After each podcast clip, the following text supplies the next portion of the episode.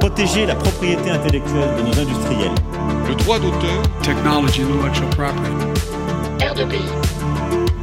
R2PI, le podcast de la propriété intellectuelle. Chers auditeurs, chères auditrices, bienvenue sur R2PI, votre podcast de propriété intellectuelle. Ici, on parle de pays, on en parle entre amis, mais surtout, on vous en parle. Aujourd'hui, retrouvez un membre de notre équipe pour un épisode de Le Labo. Bonne écoute Bonjour à toutes et à tous et bienvenue pour cette nouvelle émission du Labo enregistrée en direct de l'INTA à Singapour. J'ai le plaisir d'accueillir pour cet épisode Daoud Salmouni Zerouni du cabinet du même nom afin d'évoquer la question de la propriété intellectuelle au Maroc. Bonjour Daoud. Bonjour Yann. Alors, avant toute chose, euh, pourrais-tu te présenter? Oui, euh, alors je suis conseil en propriété industrielle euh, au Maroc. Euh, j'ai exercé pendant 10 ans comme avocat au barreau de Paris, spécialisé en propriété intellectuelle. Et euh, avant ça, j'ai fait mes études euh, dans cette belle maison qui est le, qui est le CEPI, un autre LLM en propriété intellectuelle à l'Université de Washington. Et je me suis un peu perdu dans le droit pénal aussi à Paris 1, fait un master là-bas. Et, et voilà, je pratique maintenant la propriété industrielle au Maroc depuis 4 ans. Et récemment, tu as fait un autre diplôme, puisque Oui. c'est aussi le CEPI. Évidemment, qui est tout récent. Je suis retourné virtuellement sur les bancs du, du CEPI, puisque j'ai suivi la formation du DU Intelligence Artificielle et Propriété Intellectuelle que le CEPI propose et qui est une formation euh, dont je garde un souvenir euh, excellent. Et, euh, et ça m'a fait d'autant plus plaisir que j'ai vu que l'esprit CEPI est toujours aussi intact 15 ans après. Bon, bah écoute, un grand merci. Alors, l'objectif euh, de, cette émission, c'est d'essayer de, faire peut-être une, petite photographie de, l'état de la propriété intellectuelle au Maroc. Et quand je, dis état, bien évidemment, euh, rien de péjoratif euh, à cela. Donc, on va peut-être évoquer les évolutions législatives, les relations peut-être aussi avec l'Europe. Et quand je dis Europe, c'est l'Europe au, sens large, peut-être avec le brevet européen, le, cas échéant. Un mot peut-être sur la formation et un mot peut-être aussi sur l'état de la profession, puisque, comme tu l'as dit, tu, représentes un cabinet de conseil en propriété industrielle. Alors justement, ce sera peut-être ma, ma première question euh, sur les métiers euh, de la propriété intellectuelle au, au Maroc. Est-ce qu'il y a cette même différence qu'on connaît en France entre les conseils en propriété industrielle et les avocats? Alors oui, tout à fait. Alors on a une profession réglementée de conseil en propriété industrielle. Au Maroc, l'appellation consacrée est conseiller en propriété industrielle, peut-être pour se démarquer de la France, euh, qui est assez récente, qui est assez neuve. Avant, les- la profession n'existait pas et les gens exerçaient sous la qualification d'agent d'affaires. D'accord. Euh, mais il n'y avait pas vraiment de réglementation. Donc on a une profession qui est réglementée. Euh, elle en est à ses débuts encore. Il manque encore pas mal de choses. On- nous n'avons pas de véritable déontologie. Par exemple, Euh, les mesures disciplinaires sont assez vagues et assez floues. Donc, et elle est assez hétérogène cette profession. Et il y a une instance? Supérieure comme Alors, la, il y a- la- la compagnie en France Alors il y a une association des conseils en propriété marocains, euh, l'association marocaine des conseils en propriété industrielle qui existe, Euh, mais cette profession est assez hétéroclite puisqu'on a eu la, la clause entre guillemets des grands-pères qui a permis à plusieurs personnes de devenir conseillers en, en propriété industrielle euh, par l'ancienneté. Et ensuite, les- moi je pense qu'il y a un problème sur les, la condition d'accès à la profession puisqu'il suffit d'avoir un master, pas forcément en droit, pas forcément en propriété intellectuelle, ça peut être en économie, et de justifier de trois ans d'expérience dans un cabinet de conseil en propriété industrielle. Si bien que on a dans la profession de véritables conseillers en propriété industrielle qui sont de fins juristes, mais on a à côté de ça des gens qui ont simplement pendant trois ans fait des renouvellements ou des dépôts de marque. Donc la profession est assez hétérogène. Moi, je pense qu'il faudrait durcir les conditions d'accès, qui est la formation continue, et puis surtout, qui est une, ça on en parlera peut-être tout à l'heure, une véritable formation en propriété intellectuelle au Maroc qui est quasiment inexistante à l'heure actuelle.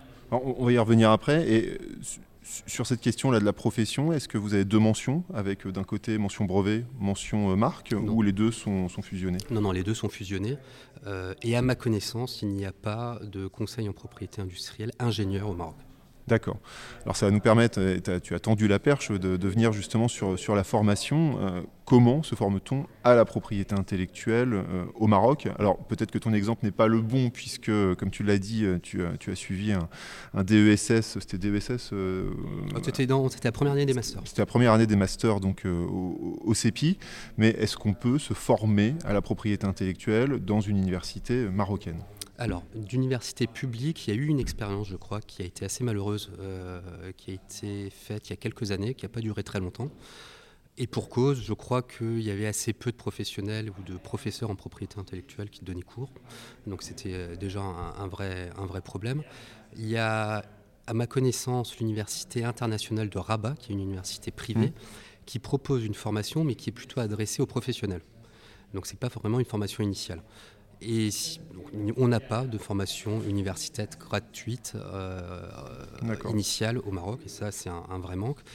Et il y a l'UMPIC, euh, donc l'équivalent de l'INPI, qui propose euh, des formations, mais qui ne sont pas diplômantes. qui des certificats. Des certificats. Voilà. Alors les gens essayent de se former avec ça. Pour moi, c'est du bricolage. Euh, il faudrait, le Maroc mérite d'avoir un vrai master en propriété intellectuelle, à l'instar de ce que propose par exemple le CEPI. Moi, je rêve d'un CEPI marocain. on, pourra réfléchir à, franchiser le, le, cas échéant, mais concrètement, la profession, ça regroupe combien de personnes? Oh, Une petite trentaine une petite trentaine.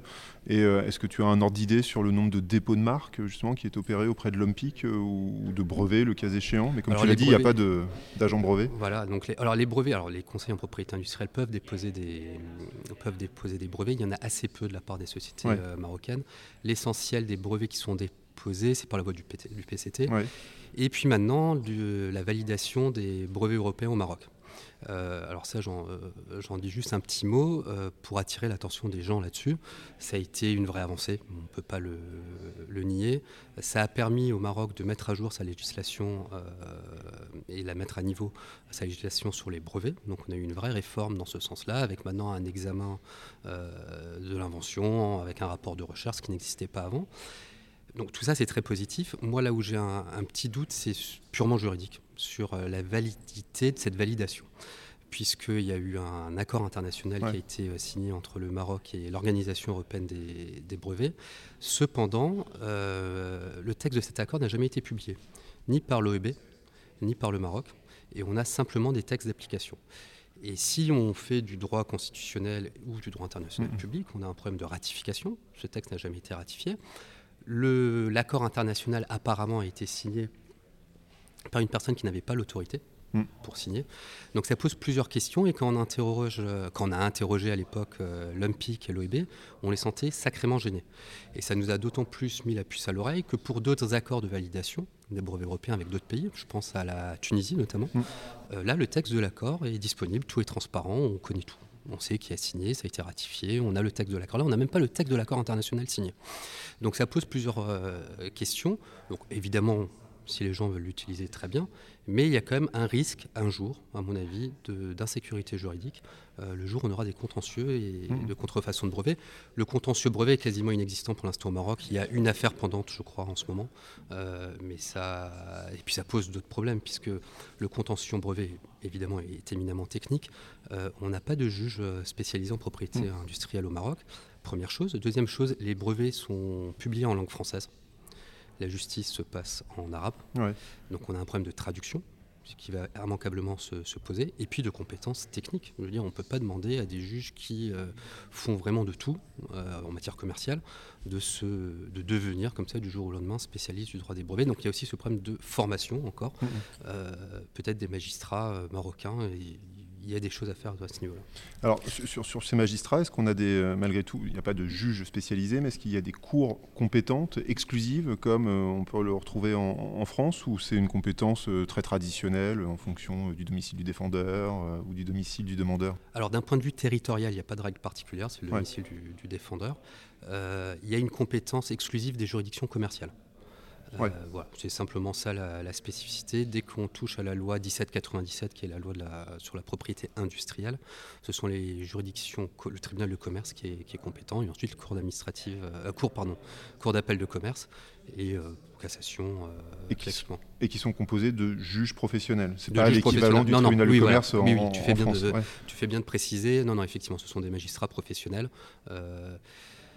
Peut-être pas assez rompu à la, à la propriété L'exercice de la propriété intellectuelle. Et j'aimerais bien, moi, s'il y a des réformes qui doivent euh, avoir lieu au Maroc, c'est qu'on ait un peu euh, ce qu'il y a en France, des chambres spécialisées, Ouais. avec des. Je pense qu'en tout cas en matière de marque et de concurrence déloyale, peut-être un peu moins de dessin et modèle, et encore moins de brevets, mais pour les marques et la concurrence déloyale, je pense qu'on a atteint un niveau de contentieux suffisamment critique pour pouvoir avoir une ou deux chambres spécialisées.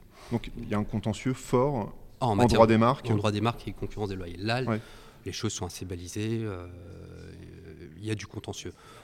Brevet, non, il est quasiment inexistant.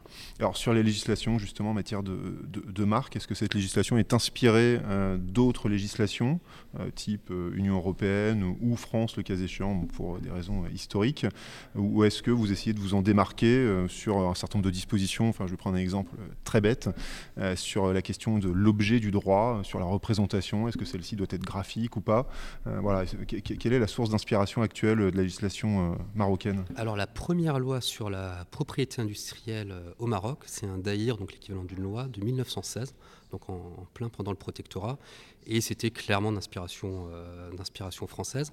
On retrouve des traces un peu de protection des marques beaucoup plus anciennes, mais c'était vraiment à la marge et Mm. c'était pour euh, protéger les marques euh, des commerçants étrangers.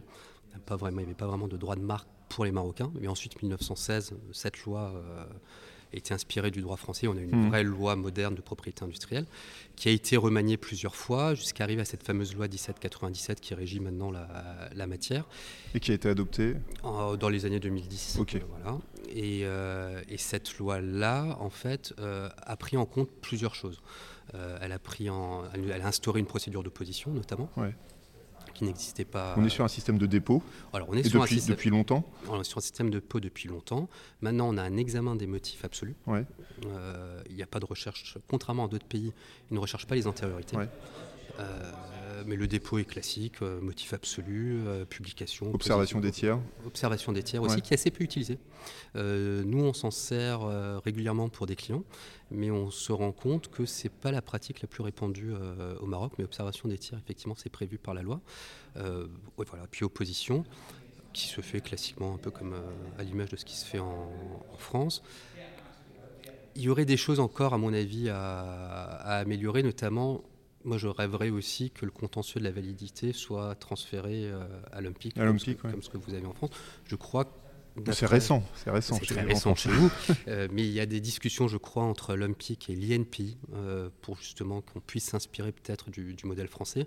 Il faudrait quand même que le Maroc prenne en compte l'avis des professionnels marocains pour l'adapter aux spécificités. Après, on a des différences. Par exemple, sur euh, la représentation graphique, on a abandonné cette condition-là avant la France. Ah d'accord. Euh, alors après, concrètement, euh, je ne sais pas très bien comment on- ce qu'on pourrait déposer ces marques non traditionnelles au Maroc, puisque tout se fait en PDF. Enfin, c'est une publication papier, Ok. dépôt papier. Alors en ligne, d'accord, mais il y a une, publication papier. Donc pour des marques sonores ou enfin ou euh, multimédia, Multimédia, ouais. je vois pas très bien. Alors on Donc pourrait il n'y a faire pas de fichier MP3 ou de fichier MP4 Quand, quand- quand on va interroger la base de données de l'Olympique, elle, est- elle mériterait d'être modernisée d'ailleurs. Euh, il n'y a aucun moyen d'avoir un fichier MP3 ou MP4 euh, pour une marque multimédia. Donc c'est prévu par la loi, on en est très fiers.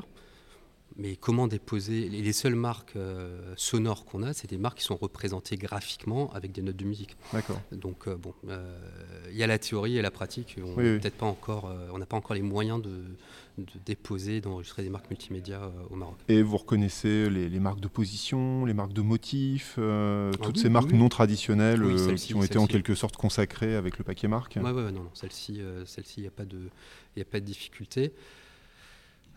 Après, il y a quand même, un- enfin, pour revenir sur le, la procédure de, de dépôt, j'aimerais juste dire un mot sur la procédure d'opposition, puisqu'on a un vrai problème euh, dans les oppositions. La loi prévoit un délai de six mois euh, pour statuer sur l'opposition. L'OMPIC a du mal à, à tenir, ce, délai. Ça pose un vrai problème. Alors, ou bien il faudrait rallonger euh, ce délai-là pour que l'OMPIC puisse rendre ses décisions dans, dans le délai légal, ce qui ne fait pas, ce qui fait assez, assez peu souvent. Euh, et puis il y a un deuxième problème, c'est qu'ensuite on a une décision provisoire qu'on peut contester dans un délai de 15 jours devant Mm. l'OMPIC, de manière assez classique. Et là, le vrai problème qu'on a, c'est que l'OMPIC considère que cette phase-là de la procédure n'est pas contradictoire. Ce qui fait que celui qui fait sa contestation, l'autre en est simplement informé, mais n'est pas informé des motifs de sa contestation. Et on se retrouve avec une décision sans que la personne euh, qui fait l'objet de cette contestation, qui est victime de cette contestation, puisse y répondre. Ouais. Et ça, ça pose un, un vrai problème de d'égalité des armes Bien euh, sûr. et du respect du contradictoire évidemment et ensuite on va dans la cour d'appel de, de commerce et la cour d'appel de commerce se trouve très et finalement assez sensible à, à tous ces vices de forme qu'elle laisse assez peu, euh, assez peu passer. Donc il faudrait que maintenant l'Olympique euh, prenne la pleine mesure de, de ces décisions-là et, euh, et respecte et le délai de six mois et le principe du contradictoire. Et, et d'au- est-ce qu'il y aurait d'autres spécificités dans le, dans le droit marocain, là, s'agissant des, des marques, euh, en termes d'appréciation, par exemple, de l'atteinte, appréciation Ah oui. du risque de confusion? Alors, il y a, enfin, sur, enfin, en termes de validité déjà, euh, on, a un, on a un vrai problème. Il y a une confusion, je crois, sur toutes les marques qui comprennent le terme bio. Ah oui, ça me rappelle un, un article que tu as pu écrire pour les RFPI. Et, euh, et en fait, on a un problème là-dessus, puisque on considère que, bio, enfin, ils considèrent à l'Olympique que bio est descriptif pour Ouais. des bio issus de l'agriculture euh, biolo- biologique. Et ils demandent que dans la liste, euh, dans le libellé des produits ou des services, qu'on dise que les produits sont issus de l'agriculture biologique Hmm. ou que pour les services, à l'aide de produits issus de l'agriculture biologique. Très bien. Sauf qu'il y a des cas où ça n'a aucun sens. Euh, si on prend euh, des marques de cosmétiques ou, enfin, ou même pharmaceutiques où bio est utilisé dans le sens biologie médicale, ça n'a aucun sens et ça ce serait même déceptif et trompeur et Hmm. mensonger que de dire que les produits euh, pharmaceutiques Hmm. sont issus de l'agriculture biologique. C'est un non-sens. Donc là-dessus, bon, on a un peu de mal encore. on on a obtenu quelques décisions où on, on peut les faire changer d'avis là-dessus. Mais de principe, de base, ils voient bio, ils nous mettent euh, agriculture biologique. Non, il y a des cas où euh, il faut réfléchir un peu plus. euh, et puis non, où, ça- où ça serait carrément trompeur. quoi. Hmm. Et donc, c'était quoi la fameuse affaire C'était à propos de, de, de- de- Alors de non, ça- c'était alors, encore alors autre ça chose c'était autre L'article à la RFPI, tu fais référence à, à, à des marques de, de médicaments. Euh, ici, il n'y avait pas de question de, de bio. C'est simplement en fait euh, un, un laboratoire pharmaceutique marocain qui a, qui a repris un- une marque antérieure protégée par un laboratoire, enfin, d'un laboratoire indien. Euh, bon, L'affaire est, est connue et publique, c'est Rosuvas, enfin, Rosuvas, Rosuva. Ah oui, exact. Et, euh, et la question qui se pose, c'est est-ce que c'est suffisamment distinctif alors que personne ne demande la nullité. hein. Bon, C'est ça qui est assez intéressant dans, dans cette affaire-là. Euh, le contrefacteur ne demande pas la nullité de, de la marque antérieure, mais il dit simplement que euh, Rosuvas n'est pas suffisamment distinctif parce que euh, c'est dérivé de la rosuvastatine, donc qui est une DCI, donc voilà, bien, bien connue. Et, mais sauf que oui, enfin, la marque, ça peut être une marque faiblement distinctive. Hmm. Ça, il n'y a pas de. Mais elle est quand même, elle est néanmoins valable. Et puis, on a plein d'exemples. Si on, il suffit d'aller regarder dans le registre euh, national des marques au Maroc pour se rendre compte qu'il y a plein de marques de médicaments, et même en France d'ailleurs, qui sont, euh, qui sont dérivées d'une DCI. Euh, ce qui est interdit, c'est de reprendre la dénomination Ouais. rosuvastatine, mais personne n'a déposé rosuvastatine. Et puis bon, après, on peut aussi euh, s'interroger sur la- l'acquisition du caractère distinctif par l'usage, puisque c'est une marque qui est exploitée de manière importante au Maroc, et depuis déjà de nombreuses années, depuis 2011, si ma mémoire est bonne. Donc voilà, ça pose toutes ces questions-là, et c'est vrai que c'est un dossier qui défraye un peu la chronique au Maroc, qui a fait grand bruit dans le microcosme des, euh, des laboratoires pharmaceutiques Mhm. au, au Maroc. C'est encore en cours, il y a encore plusieurs, euh, je crois qu'il y a encore plusieurs actions en cours. Très bien. Alors, on, peut peut-être euh, basculer sur un autre droit de propriété intellectuelle. Je pense au, droit d'auteur, là aussi. Euh, que- quel est un petit peu l'état euh, du droit d'auteur au, au Maroc Même question que précédemment. influence. Moi, j'imagine que la Convention de Berne occupe sans doute une place prépondérante. Voilà. Quel, quel est l'é- l'état actuel du droit d'auteur au Maroc? Alors, alors c'est c'est un peu le même schéma que pour la propriété industrielle. Il y a aussi un d'ailleurs de 1916, donc qui remonte à l'époque du, du protectorat, donc calé clairement sur la loi. La même année que pour, euh, Ouais. pour les marques. Ok. Calé sur la, la loi française, euh, qui ensuite a été modifiée, modernisée. Euh, alors le droit d'auteur, c'est un peu le... On a les mêmes conditions que- qu'en France, mais c'est un peu le parent pauvre au Maroc. Ah oui? Clairement, les... C'est pas les dessins et modèles. Non, non, c'est vraiment, le, c'est vraiment le droit d'auteur, le parent pauvre. Les gens n'ont pas le réflexe. Euh, je crois que les magistrats, euh, ils sont assez peu sensibles, de manière générale, et, euh, et surtout quand c'est appliqué à l'industrie. Ils pourquoi? Alors, On comprend très Ils ont l'habitude de voir des Mhm. marques. Bah, Il y, a- il y a des dessins modèles aussi. Il y a pas mal de contentieux là-dessus. Sur le droit d'auteur, moi je trouve que c'est un peu, ça serait presque hasardeux de faire une action exclusivement fondée sur le, sur le droit d'auteur. Et puis après, on a un autre problème, c'est que. Mais euh, tu, tu- tu précises bien pour euh, des, des- des œuvres qui auraient une vocation industrielle. Oui, euh, voilà, type- tout à fait. ouais. Voilà. Euh, alors, après, on peut aller sur, euh, sur autre chose. J'ai un exemple en tête. C'était une affaire qui avait un peu des, pareil, défrayé la, chronique au Maroc il y a quelques, quelques années. Euh, dans les années 60, je crois, ou 70, il y a un hôtel magnifique dans le sud du Maroc qui a été fait en, vraiment en association étroite euh, entre un architecte de renom et des artistes plasticiens qui avaient fait euh, des toits, des, murs, du moucharabier, et tout ça a été imbriqué euh, de, manière, euh, de manière très étroite et en concertation très bien. Cet hôtel a été plus ou moins abandonné pendant des, pendant des années et est devenu, même d'après certains, une maison close. Le propriétaire criblé de dettes euh, cherchait à, se faire un petit peu d'argent. Les artistes en question qui avaient fait les moucharabiers, les plafonds peints et tout ça, euh, ont, une cote, ont eu une cote extraordinaire. Qu'est-ce qu'ils ont fait? Ils ont détaché tout ça Mm. pour les vendre euh, aux enchères par une maison euh, de vente aux enchères très connue, euh, à la Mamounia, à Marrakech. enfin. Sans jamais avoir consulté les ayants droit de ces, de ces grands artistes. Et ça a posé toute cette question-là de l'atteinte au droit moral, le droit au respect Mm. dû à l'œuvre. Euh, les héritiers se sont énervés dans la presse, mais personne n'est allé en justice. Et la vente s'est passée de manière. Et j'ai eu l'occasion de discuter avec euh, l'avocat euh, qui a conseillé ces familles-là et qui leur a dit Mais il faut y aller, enfin, allez-y, attaquez sur le terrain du droit d'auteur et quelque chose. Bah non, finalement, ils se sont dit non, on, laisse tomber, peut-être par crainte de pas encore une fois de se dire bon, bah, le droit d'auteur au Maroc, finalement, c'est c'est pas le, droit le plus fort. Mais euh, il y a cette idée, comme un peu malheureusement, que le droit d'auteur, bon, je dis pas que ça sert à rien, mais euh, loin de là. Mais, euh, et puis on a aussi le Bureau marocain du droit d'auteur. Alors ça a changé, il y a eu une réforme euh, qui, est, qui prend de plus en plus de vigueur. Et qui a pour mi- quelle mission? Alors, d'accompagner les, d'accompagner les, les artistes et les auteurs, évidemment, et puis aussi tout ce qui est euh, rémunération pour copie privée et les redevances. Donc c'est une société de gestion collective de- Voilà, c'est ça, tout à fait. D'accord, mais rassure-moi, les, les- les artistes au Maroc ont quand même la, la possibilité d'être protégés Ah correctement non, par non. le droit d'auteur. Non, non, théoriquement, on a une super législation. Euh, En plus, elle a été réformée il n'y a pas très longtemps. Euh, ils ont encore ajouté quelques petites choses, avec notamment le droit de suite qui n'existait Ouais. pas avant. Donc ça, ça a été intégré en fin d'année. Euh, donc non, non, théoriquement, notre loi est très bien. Euh, même la loi sur la propriété industrielle, d'ailleurs, les deux lois sont, je pense, vraiment aux standards internationaux.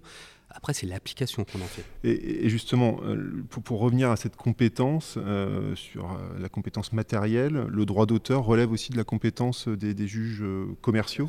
Ah non, alors du coup, c'est la juridiction civile.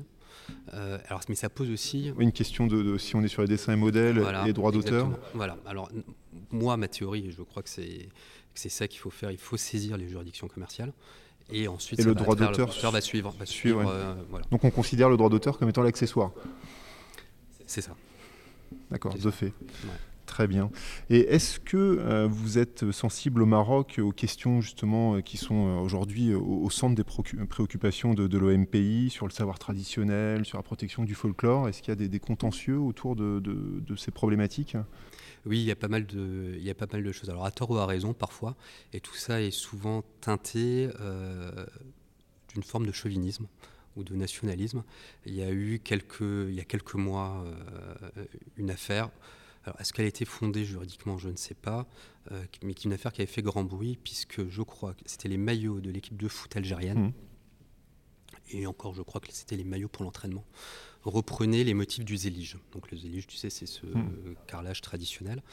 Et, euh, et un avocat que j'apprécie énormément, euh, que je connais bien, a envoyé une lettre de mise en demeure à Adidas en disant attention, euh, protection du savoir traditionnel, c'est l'héritage marocain, ancestral, très bien. Alors que- que- quel est le fondement juridique concrètement? J'ai pas, j'ai pas eu la, la- la lettre de mise en demeure, ça je le sais que par les, euh, ce que la presse en, en a dit, mais c'était justement sur le savoir Ouais. traditionnel. Et ben, finalement, je crois que Adidas, pour pas faire de vagues, euh, n'a pas cherché à se battre et a accepté de retirer, euh, de retirer ces maillots-là. Euh, donc c'est une question qui se pose de temps à autre. Alors, est-ce que dans ce dossier-là, c'était vraiment le savoir traditionnel ou c'était le fait parce que c'était l'Algérie et puis les relations entre le Maroc et l'Algérie qui ne sont pas forcément toujours, toujours excellentes. Quelle était la vraie raison? Voilà, il y avait un peu de nationalisme, de politique, je pense. après, est-ce que le zélige et marocains, algériens ou tunisiens, moi je ne suis pas spécialiste de ça. Euh, on en trouve effectivement mmh. dans ces pays-là. Où est-ce qu'il vient originalement Je n'ai pas, la, pas la réponse à ça. Euh, mais y a, après, il y a une autre législation sur le patrimoine. justement, c'était ma question. Est-ce qu'il y a une législation justement sur la protection du folklore et des savoirs traditionnels? Ah, Alors, plus sur le patrimoine, effectivement. Là, on a une législation où on ne peut pas porter atteinte. À... Mais elle est assez peu, euh, elle est assez peu invoquée, je crois, devant les, devant les juridictions. Mais elle existe. Bah, par exemple, dans le cas que j'évoquais tout à l'heure là pour euh, les mouches arabiées, mm. il y avait un fondement juridique sur la législation sur le patrimoine. Il y a une loi vraiment là-dessus, et on, pouvait considérer que ça appartenait vraiment au patrimoine marocain parce que ça faisait très longtemps, parce que c'était extrêmement connu. Enfin, on ne sait pas, puisque les juridictions n'ont jamais été saisies. Mais comme dans l'affaire Adidas avec les maillots de foot, pareil, les juridictions n'ont pas été saisies. Donc on manque de jurisprudence, euh, puisque en général, ou bien les gens ne donnent pas suite, ou bien il y a un accord transactionnel, qui, euh, enfin une transaction qui, Et il y a une volonté politique peut-être de, de, pousser dans, dans, cette protection du savoir traditionnel euh, Alors je crois de toute façon, tout ce qui, il y a une forte... Euh, déjà chez les consommateurs, je crois qu'il y a de plus en plus une forte demande de marocanité et de, reconnaître la marocanité des choses. il y a l'exemple du, du dont, on a parlé. Il y a un exemple aussi, euh, il faut quand même savoir que pendant des années et des années, jusqu'à assez récemment dans les années 2010, si ma mémoire est bonne, euh, il y avait quand même des marques argan, argan, hmm. Euh, qui étaient protégées par des laboratoires privés en France. elle a été annulée, cette marque, finalement, heureusement. Mais le Maroc était, à l'époque, assez peu regardant. Il ne faisait pas très attention. Quand ils se sont rendus compte qu'ils bah, ne pouvaient pas en France aller exporter des cosmétiques marocains parce qu'il y avait un laboratoire français qui avait déposé la marque Argan. là, ils ont commencé à prendre conscience des choses. Je crois que maintenant, euh, le gouvernement euh, et les sociétés marocaines, de toute façon, de manière générale, sont beaucoup plus sensibles à ce, à ce genre de choses-là. Euh, il y a une vraie volonté de protéger en amont les droits, d'accompagner les sociétés marocaines. donc non, non, il y a une vraie, une vraie volonté là-dessus. Alors après, est-ce que c'est suffisant? Est-ce que tout est toujours bien fait? Ça, c'est une autre question. Mais en tout cas, il y a une prise de conscience qu'il n'y avait peut-être pas il y a 10-15 ans. Et est-ce que, alors là, on est, on est, on est peut-être sur de la, science-fiction et, c'est vraiment Béotien qui parle. Est-ce qu'il y, y, y, a une volonté, là aussi, politique, en termes de propriété intellectuelle, d'essayer de, de, créer une zone euh, zone de, de, libre-échange où on aurait des droits de propriété euh, intellectuelle euh, unitaires, comme on peut le connaître au niveau de l'Union européenne, mais aussi au niveau de, de l'OAPI, tout simplement Alors, ça serait le, ça serait le rêve. moi, je, je rêverais d'un titre unitaire maghrébin. Euh, avec le Maroc, l'Algérie, la, Tunisie. Euh, je crois que c'est vraiment pas réaliste hein, en ce moment, vu les relations tendues mm. euh, entre les responsables marocains et, algériens, et peut-être même plus, alors c'est le marocain qui parle, j'ai un parti pris, mais peut-être plus du côté algérien. non, il y a tellement de choses débat, déjà à revoir, déjà que les frontières rouvrent, parce qu'elles sont fermées. ça serait plus simple, je pense, avec les Tunisiens. Mais d'un point de vue économique, ça ferait sens. Ah, ça ferait sens, évidemment, évidemment, évidemment. Euh, et puis ces trois législations-là, comme ce sont d'anciens protectorats ou d'anciennes colonies, euh, on peut dire ce qu'on veut, mais nos législations sont ont un moule commun. Euh, alors il y a effectivement des spécificités dans les trois pays, mais elles ont un moule commun et ça ferait complètement sens. On a habitué dans les trois pays à appliquer les mêmes conditions, à avoir les mêmes effets. ça ferait sens. avant que ça arrive, ça a déjà pris tellement de temps en France, enfin en Europe, pardon, pour, pour que, ça, que ça se passe je ne sais pas si je le verrai. Je suis pas très vieux, mais je ne sais pas si je le verrai de mon vivant. Je, le souhaite, mais. Euh. Alors justement, vu qu'on parle du futur et pour euh, pour conclure sur, cette émission, est-ce que tu aurais des des velléités, enfin des espoirs à porter sur euh, sur le droit marocain de la propriété intellectuelle, alors un ou plusieurs évidemment. Qu'est-ce que tu rêverais de voir? bah, On, l'a abordé tout à l'heure, une vraie formation en droit de la propriété intellectuelle. Je ne vois pas comment est-ce qu'on peut avoir une protection efficace de la propriété intellectuelle sans avoir des Marocains formés au droit marocain de la propriété intellectuelle. Et quand je dis formés, ce ne sont pas des simples certificats, une vraie formation universitaire, gratuite et de haut niveau. Euh, et il faut qu'on ait, on le disait tout à l'heure, on, est entre 20 et 30 conseils en propriété industrielle. C'est très peu. Il faut qu'il y ait une véritable concurrence au Maroc. Il faut que de cette formation universitaire-là émergent des paralégales des CPI, des avocats. Je crois qu'il y a très peu d'avocats véritablement formés à la propriété industrielle au Maroc. Ils font la propriété industrielle, mais avec d'autres choses. Il n'y a pas de cabinet qui fait que ça spécialisé. c'est vous, euh, les experts, qui a finalement euh, alimenté les, les, avocats dans le cadre des contentieux. C'est ce, qui se passe le, c'est ce qui se passe le plus souvent, mmh. effectivement. Et, et, puis même des examinateurs à, à l'OMPIC. Alors il y en a qui ont la bonne idée d'aller se former au CEPI. On en a tous les ans. Bah, voilà. Et c'est une très bonne chose, mais c'est insuffisant. Deux, trois par an, euh, c'est largement insuffisant pour qu'une vraie, qu'une vraie communauté pays émerge au Maroc. Ça, ça serait vraiment. Et je pense que de là, tout le reste va découler. Parce qu'on pourra avoir des vrais débats de fond, on pourra faire changer, évoluer les choses, la jurisprudence, la pratique de l'Olympique, avoir des vrais avis et un vrai débat sur les évolutions législatives ou réglementaires à apporter. Mais il faut qu'il y ait déjà une base. Et cette base-là est quasi inexistante mmh. pour l'instant. Bon bah écoute, on va croiser les doigts alors pour que la formation se développe au Maroc. Un grand merci Daoud, euh, Daoud nous avoir accordé du temps pendant cette INTA qui, je l'imagine, sera chargée. Et donc à très bientôt. Merci infiniment. Merci d'avoir écouté R2PI, un podcast proposé par le CEPI. Retrouvez notre actualité sur le site du podcast et sur nos comptes Twitter, Instagram et LinkedIn. Les liens sont en description de l'épisode. Vous pouvez également nous écrire par email à l'adresse r2pi.contact@gmail.com. À la semaine prochaine.